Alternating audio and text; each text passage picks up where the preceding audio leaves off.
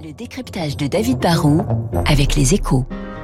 Et avec la Banque Postale, engagée aux côtés de ceux qui font l'économie de demain.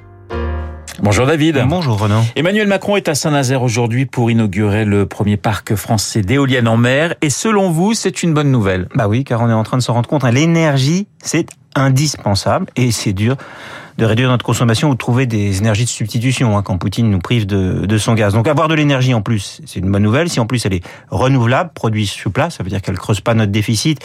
Puis si elle permet de réduire notre dépendance au nucléaire, bah c'est très positif donc de voir notre président inaugurer un champ d'éoliennes. Mais ce parc n'est pas de nature à vraiment changer la, la donne hein, de notre équation énergétique, David. Oui, ça c'est vrai aussi. Ça reste une goutte d'eau hein, dans l'océan de, de nos besoins. Si on veut voir le, le verre à moitié plein, on peut se dire que quand elles tourneront, les, les 80 éoliennes de la côte ouest sont censées pouvoir couvrir 20% des besoins de la Loire-Atlantique. Mais les éoliennes sont comme le vent, interminantes par nature. Elles ne tournent pas tout le temps. Ensuite, il faut être honnête, hein, ce projet a été lancé en 2008. On est presque 15 ans plus tard. On avance à un rythme d'escargot.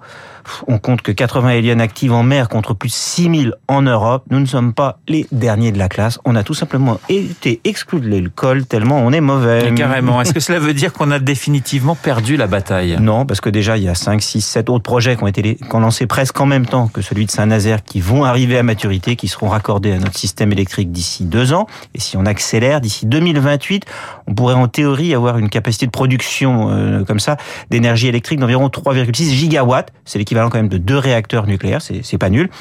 Mais pour ça, il faut avoir, comme on a l'objectif presque dix fois plus d'ici 2050, bah, il faut vraiment qu'on passe la surmultiplier. Pour ça, il va falloir que la, loi limite un peu plus ou encadre les, recours.